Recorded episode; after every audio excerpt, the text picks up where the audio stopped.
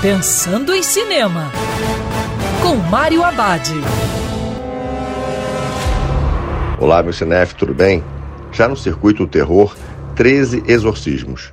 O filme é baseado em uma história real que aconteceu na cidade de Burgos, em 2014.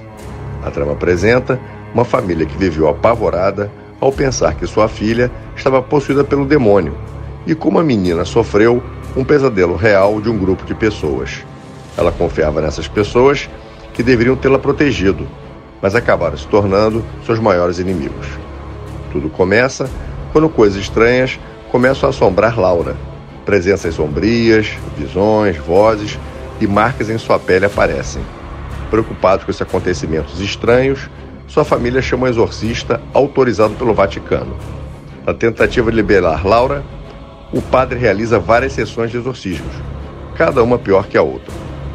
Três exorcismos fala como algumas crenças religiosas podem ser o verdadeiro terror. O filme espanhol cumpre seu papel com a sua cota de sustos e suspense, entregando ao fã do gênero o que ele espera do projeto. E lembrando que cinema é para ser visto dentro do cinema. Quer ouvir essa coluna novamente? É só procurar nas plataformas de streaming de áudio. Conheça mais dos podcasts da Band News FM Rio.